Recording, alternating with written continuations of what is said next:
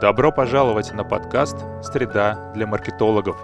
Это еженедельная порция инсайтов, рожденных в диалоге с опытными маркетологами. Спасибо, что вы с нами.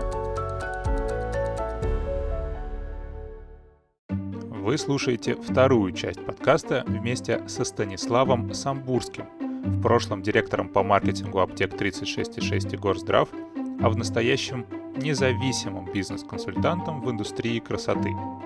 Сегодня мы коснемся практической стороны продвижения проектов бьюти-индустрии. Как открыть салон красоты, искать клиентов, продвигать марку, работать с негативом, а также продолжим тему личного бренда. 37 минут пользы. Наслаждайтесь. Друзья, это продолжение, вторая часть подкаста, который мы записываем а, вместе со Станиславом Самбурским. А, обсуждаем мы а, маркетинг в аптечной индустрии и маркетинг в бьюти-индустрии. Но в этой части подкаста мы пойдем глубже, больше поспрашиваем о практической стороне реализации маркетинга в бьюти-индустрии в аптечной сети. И я предлагаю начать с вопроса, как бы ты продвигал салон красоты, если бы тебе такую задачу поставили? Один салон или пять? Ну, ты говорил, что одного, одного это не выгодно. Один это для это отдушина, да. Да, для... это для красоты, куда уходить там днем, когда тебе скучно. Ну, салонов, конечно, должно быть хотя бы 5 для того, чтобы этот бизнес был прибыльным. Иначе все деньги, всю прибыль э, съест как раз управление этого салона. Я имею в виду э, администрирование. Прежде всего, если задуматься об открытии салонов красоты, я бы выбирал, конечно, один район города. Почему? Потому что, открыв несколько салонов на разных потоках от одной станции метро, условно говоря, трон. Ну, здесь нужно смотреть, конечно, какая категория салона и так далее. Значит, открыв несколько салонов в шаговой доступности, мы создадим иллюзию, что это большая крупная сеть. И заранее получим одобрение от потенциальных покупателей, которые видели салон там, видели салон сям и сталкивались с ним где-то еще. То есть, э, в принципе, распыляться и бежать в разные районы нет смысла. Плюс по администрированию точек, которые находятся рядом, ну, на каком-то разумном расстоянии, можно иметь ограниченное количество управленцев. То есть э, нагрузка на фуд будет снижена, и уже можно будет говорить о какой-то операционной прибыли. Касательно продвижения, это все, опять же, зависит от того, какой уровень клиентов мы планируем охватить нашим вниманием. Если это какие-то салоны эконом-класса, типа как э, парикмахерская номер 3, тогда надо просто встать на потоке и раздать флайеры там пару дней, о том, что у нас маникюр за 300 рублей и, собственно говоря, обеспечить себе клиентов на, на долгие времена. Там и вложений-то никаких не нужно. Если это э, салоны среднего или высокого уровня, то нужно охотиться, конечно, на своего клиента и открывать уже такие салоны, естественно, в зоне их обитания. Угу. Потому что, условно, зайчики и коровки не пасутся на одном лугу. Надо понимать, на кого мы охотимся. И исходя из этого открывать салоны и строить, исходя из этого, говоря, всю историю продвижения салонов. Слав, у меня такой вопрос. Ты разделил салон красоты на, по крайней мере, на два сегмента. То есть это эконом и, можно сказать, чуть комфорт, mm-hmm. премиум ну класса. Да, да. Если рассматривать для эконом-класса, насколько им нужно открывать там, допустим, 5 точек в одном районе? И там модель очень простая, то есть стать именно на поток. Модель... Или, или это только касается для более... Нет, для любого бизнеса открывать нужно несколько точек. Во-первых, мы закрываем несколько бизнес-рисков. Крайне редко кто-то открывает бизнес э, в собственном помещении, поэтому риск расстаться с арендой, он существует. Если у тебя одна точка, тебе прикрыли аренду, ты все, вылетел. Опять же, у тебя должен быть полный комплект сотрудников. Я имею в виду, банально, бухгалтер. Бухгалтеру все равно, у тебя будет одна точка или 10. По трудозатратам по ведению бухгалтерии это одно и то же. Поэтому э, либо ты делишь зарплату бухгалтера на одну точку, либо распыляешь ее на 10 точек. Это разные вещи. Опять же, руководитель у этого салона должен быть кто-то, даже если ты сам работаешь, должен быть кто-то главный, кто может заместить тебя, пока ты ушел выпить кофе или уехал куда-то. То есть кто-то может решить вопросы по твоим салонам. На 5 точек достаточно одного человека. И на одну точку тебе нужен такой человек. Это опять же нагрузка на фот. Ну, можно перечислять бесконечно. Mm-hmm. Много э, бизнес-рисков, связанных с открытием только одной точки. Для любого уровня клиента все равно точек должно быть несколько. Понятное дело, что для того, чтобы там, в парикмахерскую привлечь народ, мы можем раздавать флеера. Угу. Но если мы говорим о, о более премиальном сегменте, мы примерно понимаем, кто наша целевая аудитория. Понятное дело, что для премиального сегмента, чем выше стоимость услуги, тем выше должно быть доверие к специалисту, доверие к бренду и так далее. Вот в этом случае, когда мы колем, у нас премиальный сегмент, у нас достаточно э, высокие цены, как бы ты продвигал? С флеерами уже не постоишь или постоишь? Нет, какие флееры? Люди, которые э, получают флеер, не могут себе позволить сделать э, инъекции. Не будем лукавить. Естественно, нужно посмотреть, кто обитает э, в соседних офисах и сфокусироваться на этих людях. Каким образом их можно поймать? Надо посмотреть их поведение внутри рабочего дня. Условно говоря, приезжают они в этот офис на машине, или это как Москва-Сити, это только общественный транспорт, ну, там только Крэзи могут себе позволить приехать на машине. И посмотреть, что они делают в течение дня рабочего. Ну, то есть э, отследить фотографию рабочего дня потенциального клиента. Интересно, зачем это? Ну, для того, чтобы мы поняли, в каких точках э, его ловить. Mm. То есть, если, условно говоря, он выходит из своего офиса только на обед и покидает его и приходит по определенному пути, значит, мы должны на пути его следования отловить его. Если он идет, ну, то есть сделать наружную рекламу или что-то, что привлечет его внимание, статичное, просто чтобы бренд примелькался. Второе, мы должны понять, куда он ходит обедать. Люди определенного уровня идут в определенного уровня заведения. Угу. Договориться на маркетинг с любым заведением можно. Даже если это сетевое заведение, у которого тысяча точек, договориться с локальной точкой можно. Можно договориться на месте, можно договориться через офис, как угодно. И получить доступ к людям, которые вечером тебя курят кальян или пьют кофе. То есть мы получаем э, этих людей и получаем их как потенциальных клиентов. Ну и условно им с, со счетом приносят визитку вашу. Возможно так, а возможно, если это все-таки сегмент э, выше среднего, то э, я бы не постеснялся заплатить э, персоналу в тех компаниях, чтобы эту визитку подавали в руки, ну, то есть э, концентрировать внимание, потому что визитки, которые вложены в счет, это не новость, они есть уже везде, и они воспринимаются ну, почти как мусор, угу. не дают того внимания. Я бы договорился от людей к людям передавать угу. информацию. Так. Плюс надо смотреть, насколько много людей в этой точке. То есть, э, если это ну, бизнес-центры, бизнес-центры набиты определенными компаниями.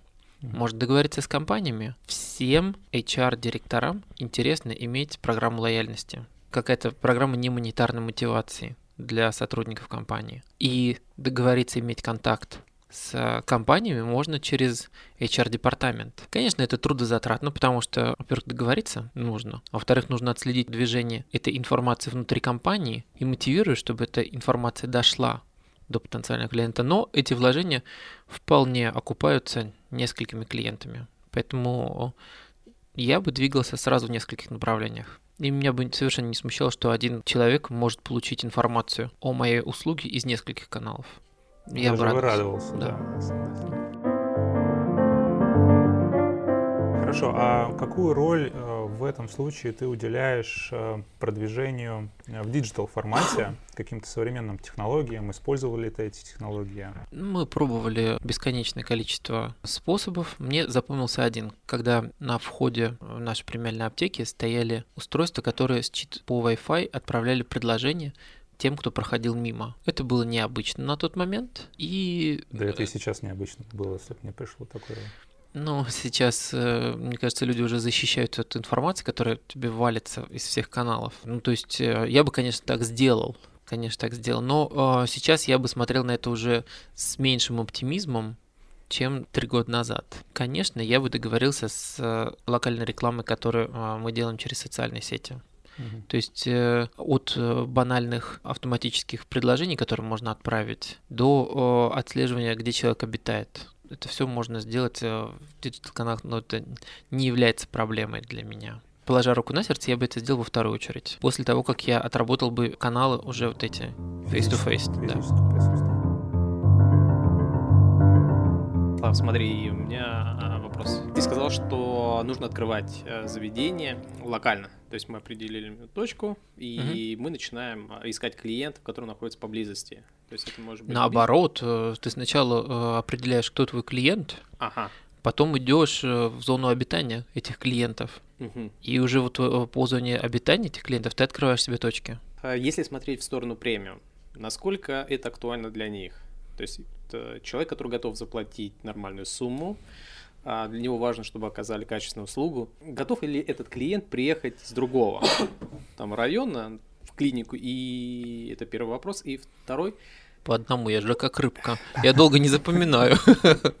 Нет, это не уникальная услуга. Поехать на другой конец города вряд ли кто-то решится. Я не представляю, ради чего можно ехать на другой конец города. Ну, тогда мы сталкиваемся, все основные ну, лакомые такие кусочки, угу. они заняты конкурентами. Рынок голодный. Голодный. Конечно. До, до, сих, до сих пор голодный, что даже оказывают там частные услуги на дому. На дому, естественно, больше оказывают услуги а, среднего и ниже сегмента. Угу. То есть э, там основная роль – это цена. Но люди, которые живут на Рублевке, они тоже вызывают себе косметолога на дом. Этот косметолог выглядит представительно, но также колет, условно говоря, на кухне.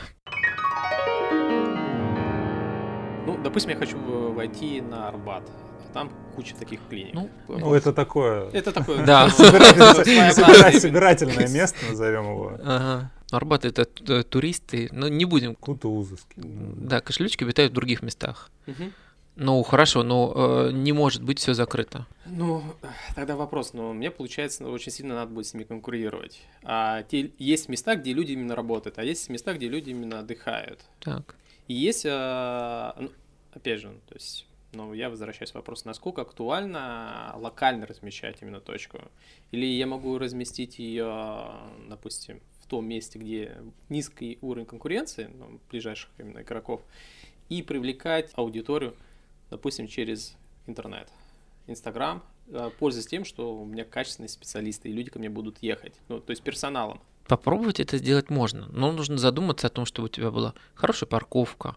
Выход mm-hmm. с парковки должен быть представительный, сразу в лифт, надписи э, просто, что это 2 километра от Кутузовского, и вы до нас домчите моментально, этого мало. Если э, будут выполнены определенные условия, то э, можно попробовать это сделать. Видите, я говорю не так уверенно, угу. потому что у меня есть все-таки сомнения по поводу того, чтобы привлекать на новую точку. В зоне обитания людей полным-полно мест. Не обязательно для клиники иметь э, первую линию домов.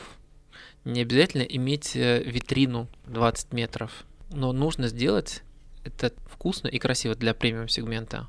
Да, согласен. Но... Я бы не поехал на а, с Кутузовского далеко. Хорошо, Ладно. у меня, да, у меня есть вопрос. Такой, немножко, наверное, сейчас мы сделаем шаг в сторону. Так как ты в этой индустрии, расскажи 2019-2025, например, вот, может, это ближайшие годы. Какие появятся новые процедуры, возможно, новые продукты, новые услуги а, в этой индустрии, на которые стоит а, посмотреть более пристально? Сомневаюсь, что появится что-то новое. Старое назовут новыми словами. Mm-hmm. Это когда я вернулся из э, США после учебы, я немножко обалдел, потому что появилось так много новых слов для определения того, что существует миллион лет, и что я называл по-другому. То есть я сомневаюсь, что сделать что-то фантастически новое, назовут по-другому, а, чтобы было интересно а, продавать. Если вспоминать о докторе Брауде и вот э, его технологии. Есть чему учить, но самое главное весело это назвать, чтобы было о чем поговорить. Но я сомневаюсь, что будут какие-то э, фантастические новые услуги или новые э, вещи. Ну, будут новые бренды. А может быть тогда что-нибудь новое в подходе? То есть не в продуктах. Например, если компания понимает, что их целевая аудитория это бизнес-центры, есть такое ну, будущее, что клиники начнут открываться прямо в бизнес-центрах. То есть я спускаюсь, поработал в офисе, у меня есть час свободного времени, я там спустился, сделал себе инъекцию и пошел дальше работать. А вы никогда не делали инъекции? Это травматично. Ну, возьмем какую-нибудь другую услугу. Это весьма травматично, и остаются папулы. То есть не всегда клиент выглядит как жаба, но день-два.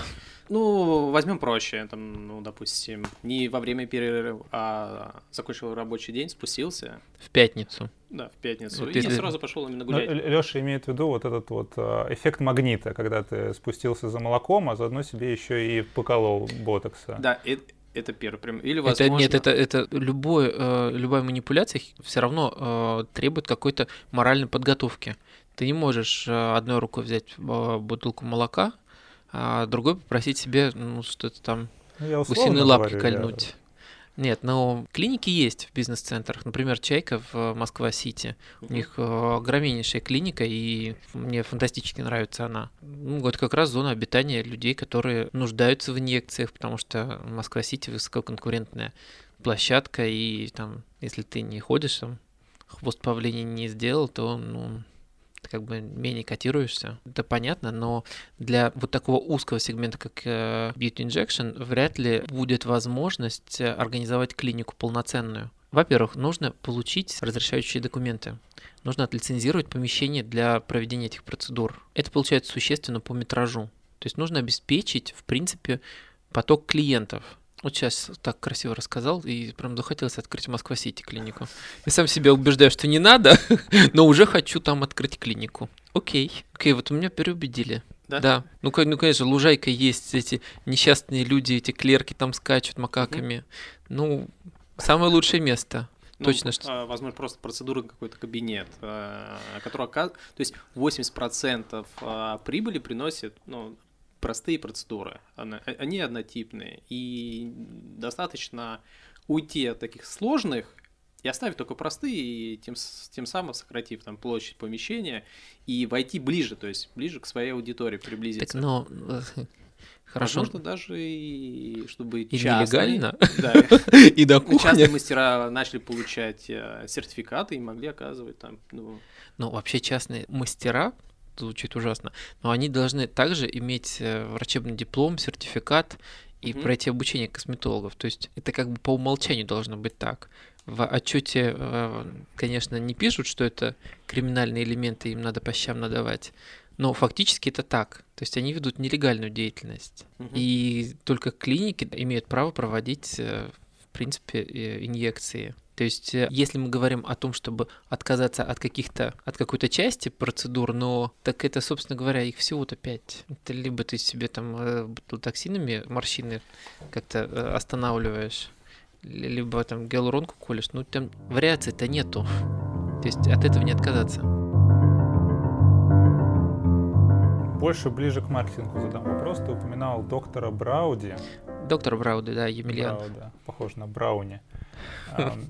Расскажи, какова вообще значимость личного бренда в продвижении бьюти-бренда? Вот если вы открываете, например, вы стартап, вы стартуете новую марку на рынке, а насколько вам стоит задуматься о том, чтобы привлечь человека или сделал генерального директора, основателя тем самым, кто будет рассказывать, вещать, убеждать, вызывать доверие и так далее. То есть как вот ты вот здесь вот э, рекламную кампанию, коммуникационную стратегию выстроил? В моем проекте, который я делал ну, по, э, для Beauty Injection, а, я планировал найти 12 человек, которые бы стали э, лицом компании. Это сделано для безопасности, uh-huh. прежде всего компании.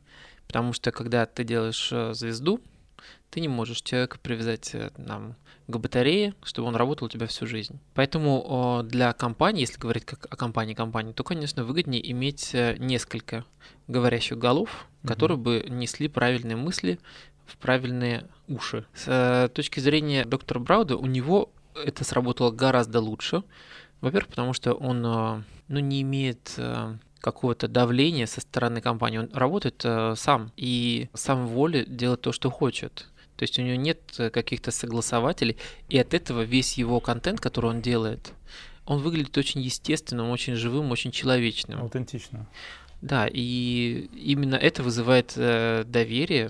То есть я думаю, что вот он э, сколотил эту армию косметологов именно благодаря тому, что они видят, что он настоящий человек, и они видят в нем профессионала, и они видят, что он на их стороне играет, что он не компания какая-то. При этом с коммерческой точки зрения я вижу, что он абсолютно правильно построен бизнес-процессы. И продвижение препарата, и продвижение услуг, то есть вот этот э, и поиск конечного клиента для своих косметологов. То есть цепочка, бизнес-цепочка выстроена прям идеально, прям он молодец.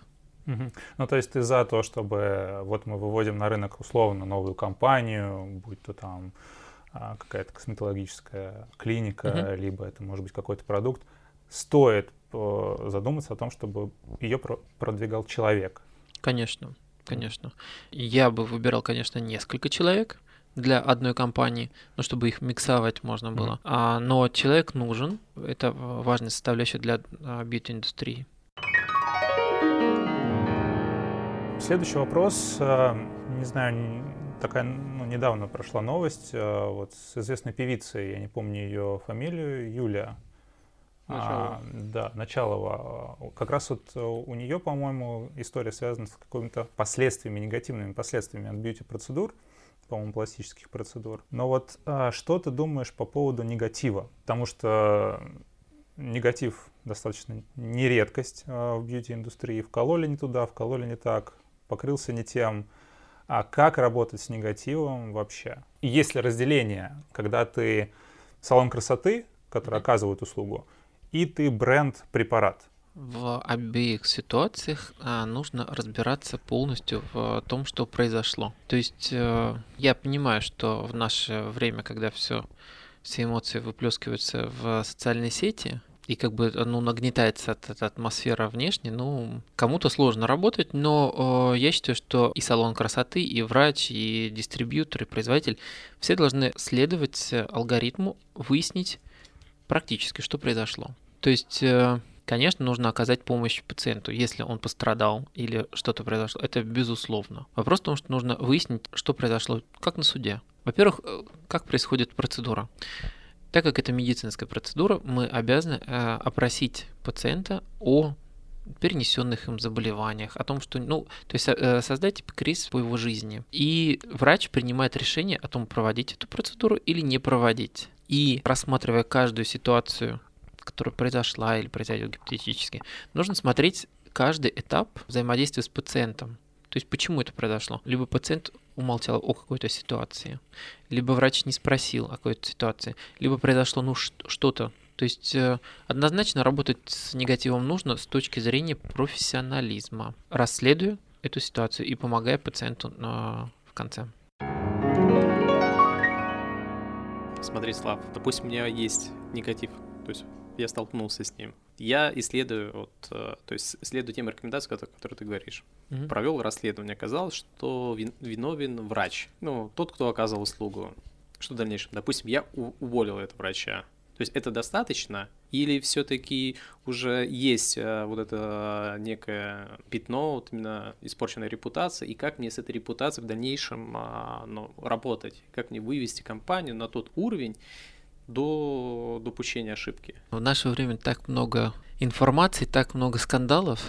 Что надо признать, что любой скандал, даже если кто-то у вас ворвется с мачете и всех перерубит, то это все забудется через месяц. То есть э, в данной ситуации я не вижу репутационных рисков, но я считаю, что нужно э, помочь пациенту и выяснить, ну, собственно говоря, ситуацию досконально. С точки зрения репутационных рисков я прямо, ну вот, ну да, будет фонтан говна.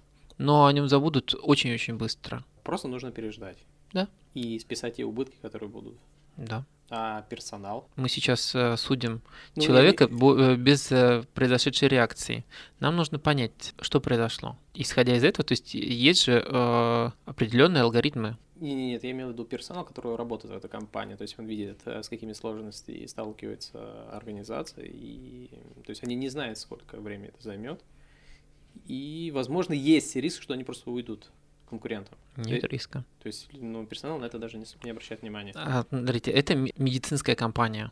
И люди, даже с минимальными, которые минимально касаются медицинской сферы, они готовы к тому, что может что-то произойти. Я очень люблю быть в компании врачей, мы почти все друзья врачи, и вот этот специфический медицинский юмор, это вот как раз основан на реальных событиях. Передать я, конечно, не могу это все, но сфера здравоохранения готова к тому, что может что-то произойти. Но мы с этим справимся и поможем пациенту. Ноль проблем. А если это заказная компания? Кстати, хороший вопрос. Конкурентов много, пускай да. и ты говоришь, рынок еще голодный, но тебя начинают мочить. Ну, нередко встречается, кстати, на этом рынке. Как реагировать? То есть вот черный месяц, пиар. Да, месяц я ждать не могу. То есть потому что по истечении месяца пойдет и следующий месяц. Ну хорошо, ну смотрите, ну давайте разбирать кейс, где мочат конкретно. У нас же есть. Я э, знаю только недвижку. По недвижке я вот э, не в курсе про бьюти, знаю недвижку. Ну, например, очень долго был негатив, связанный с недостроем Барклай Плаза. Ну, то есть, понятное дело, что есть какая-то основа для этого негатива, и, возможно, в случае с бьюти есть какая-то основа базы, да, конкурент нашел какое-то слабое, какое-то слабое место в продукте, или произошел какой-то случай. И вот ты говоришь, пошла волна, которая должна заглохнуть обязательно. Ну вот смотрите. Но, а... но ее искусственно поддерживают. Ведь я могу это сделать как конкурент, Конечно. А, вернемся к доктору Брауде. Да. Все же э, очень переживают, что не видели диплома Емельяна. Все очень переживают. И тем не менее, он не показывает никому диплом, потому что это очень хороший информационный повод. То есть вот этот негатив, который булькает булькает регулярно и давно булькает, позволяет просто охватывать дополнительные сегменты. При этом со стороны государства не происходит реакции. Однозначно его проверяли бесконечное количество раз, бесконечное количество инстанций. Но тем не менее человек на свободе, у него все хорошо. И вот этот весь негатив я рассматриваю в данной ситуации как позитив, как бесплатный пиар, который повод поговорить. Даже если а, твой пациент как у врача-косметолога, будет спрашивать, а, этот не тот препарат, про который рассказывал Брауде, это прекрасный повод наконец-то порадоваться, что пациент заинтересовался, что за препарат ему колют, кто ему колет препарат. Если у человека, который проводит э, манипуляцию, вообще какое-то образование, какой-то диплом, мы занимаемся с помощью этого негатива как раз тем, что очищаем рынок. Спасибо прекрасному человеку. А говно пускай булькает, но это позволяет просто охватить э, рынок и повысить уровень образования у конечного потребителя. Сейчас, ну, наверняка ты тоже заметил, существует, э, появляется и уже на самом деле играют важную роль в продвижении брендов э, такие люди, как инфлюенсеры, еще называют лидерами мнений. Mm. Это, ну, условно, амбассадоры. Амбассадоры. Ну, в, э, это значит, опять же новое слово для меня. Да, амбассадоры. Ну, условно, это какая-то девушка, либо мальчик, который э, снимает ролики на YouTube, красит себя, колет, я не знаю, себе ну, что-то, и рассказывает. Mm-hmm. Насколько э, ты видишь э, вот это инструментом, перспективным, перспективный ли это инструмент для продвижения да. бьюти-брендов? Вот да. расскажи, может быть, какой-то опыт, либо свое видение, как с ними взаимодействовать. Естественно, для бьюти-индустрии важно иметь опыт э, и общение с блогерами.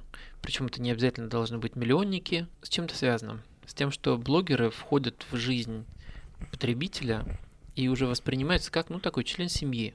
Если ты смотришь все время Ольгу Бузову, то ты будешь верить, что э, любой продукт, который она упомянет, будет э, тебе необходим. С другой стороны, для э, маленьких начинающих брендов, понятное дело, что селебрити недоступны. И я считаю абсолютно рабочим инструментом работу с блогерами, у которых маленькие аудитории. То есть в моем опыте есть успешные кейсы, когда мы работали с аудиториями от 4 до 15 тысяч человек подписчиков. Конечно, это по трудозатратам довольно существенно, потому что с блогерами и с лидерами мне не нужно подписать контракт, нужно обсудить, что мы делаем, нужно встроить их в нашу рекламную сетку, и так далее.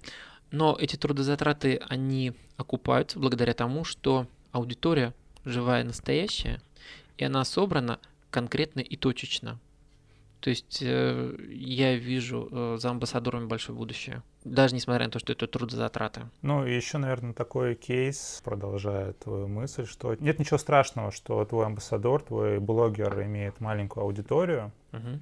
но чем более узкая будет эта аудитория, специфичная, тем лучше, потому что ты сможешь до нее достучаться до какой-то конкретной аудитории, mm-hmm. очень узкой, с таргетированным сообщением. Это даже лучше, в принципе, чем ты будешь условно выкупать э, рекламное место там у той же Ольги Бузовой, но Верно. мочить там на 7 миллионов. То есть с точки зрения эффективности конвертации э, в клиентов лучше очень узкие аудитории. Абсолютно верно. То есть э, если вы э, говорить про открытие а, салонов, то, естественно, я бы охватил, не знаю, какие-то беговые клубы в соседних парках для mm-hmm. людей, которые вот здесь живут. То есть это а, абсолютно дружелюбные площадки, которые э, готовы идти на контакт.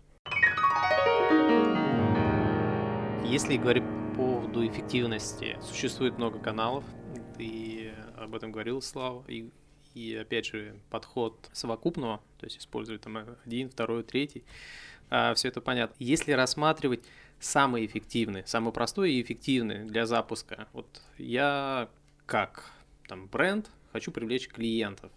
Я знаю, что там один канал там стоит мне столько-то, эффективность там, допустим, затраты такие. Но вот чтобы не рисковать, с какого мне лучше всего начать? Так, прям вопрос, это, это, Я, он можно монументальный.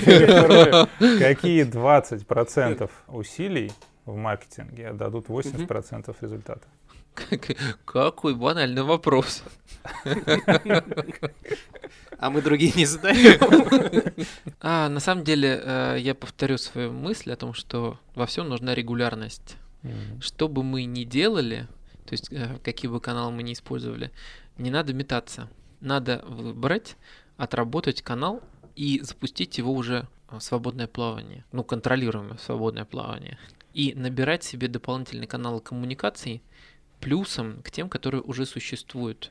То есть я верю в накопительный эффект, и в моей практике это всегда срабатывает. Когда я трачу усилия на запуск, я знаю, что этот канал будет работать со мной долгие-долгие годы. И у меня всегда сработает именно накопительный эффект. Главное регулярность.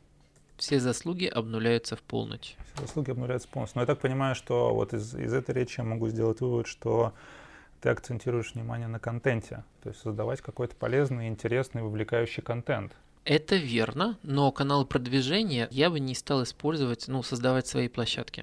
То есть свои площадки они должны однозначно быть, но э, сейчас э, захватить аудиторию просто создавая контент, это довольно сложно. Поэтому я считаю необходимым идти и дружить с теми, у кого уже в друзьях моя аудитория. И таким образом, во-первых, контента будет больше, uh-huh. во-вторых, он будет абсолютно по графику, потому что а, я буду дружить с а, приличными блогерами. Uh-huh. И опять же, я буду сидеть на той площадке, которая а, принесет, а, принесет мне клиентов. Возможно, я с тобой соглашусь, но вот мне тяжело представить, если э, я, допустим, салон красоты, и найти там амбассадоров, Э, именно, или тех людей, у которых там моя аудитория, прийти к ним, ну, подружиться. В тот же момент, что вот эта дружба мне принесет. Фигня а... вопрос. Ну вот я салон красоты, ты кофейня. Мы сидим рядом. К тебе э, в кофейню приходят э, нужные мне люди выпить чашку кофе. Угу. Пожалуйста, и давай мы договоримся. А, у тебя э, во всех твоих digital каналах будет информация обо мне и что-то, ну, э, что э, заставит человека задуматься. И живьем mm-hmm. твои сотрудники вместе с чашкой кофе будут давать тысячу рублей для того, чтобы пришел ко мне твой клиент. Ну, это же просто... Это... Дружите с соседями. Запомним. У нас вообще не принято дружить с соседями в России. Почему-то, в городской России. Хорошо, э, Слав, давай такой последний содержательный вопрос. Расскажи, может быть, о каких-то историях успеха, кейсах продвижения, которыми ты хотел поделиться. Может быть, из них можно будет что-то полезное извлечь нашим слушателям. Я расскажу о неуспехе. Давай. Пока, пока. Это новый опыт.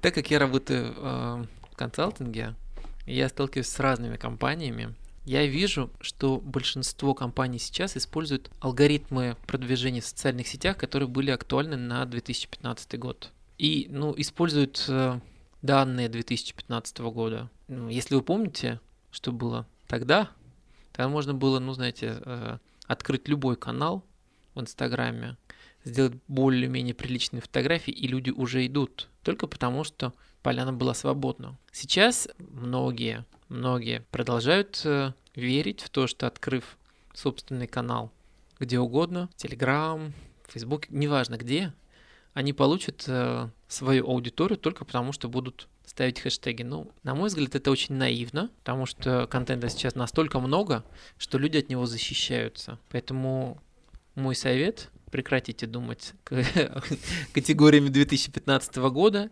и Идите дружить с блогерами. Уже свою аудиторию без денег найти невозможно. А есть такое мнение, что вот блогерам тоже не доверяют. То есть они уже, э, их подписчики, аудитория понимают, что они продают таким образом. Проплаченные ну, проплаченные, Ради да. бога. Э, ради бога. Реклама должна быть честная. Если блогер ставит пометочку реклама, как этого Лохматова зовут? Такая большая прическа у него, и пишет все время о Варламов? городах. Варламов, да. Вот нравится мне как блогер, а фамилию я его запомнить не могу. У него все, э, вся реклама очень честная, потому что он начинает ее с хэштега реклама. И это не отталкивает аудиторию. Ну, на Медузе, на многих медийных каналах тоже там партнерский материал. Это честно. Да, но в тот же момент ты относишься э, к этому контенту как к э, рекламе. Следовательно, нету такого близкого доверия. Я понимаю, а, в чем вопрос. А, продался за iPhone.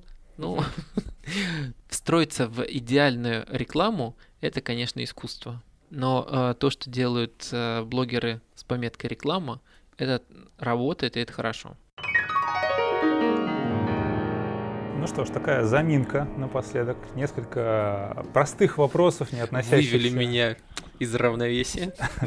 Заминочка, да. Простые вопросы, которые вряд ли будут раскрывать тебя как профессионала, но будут раскрывать тебя как человека, как личность.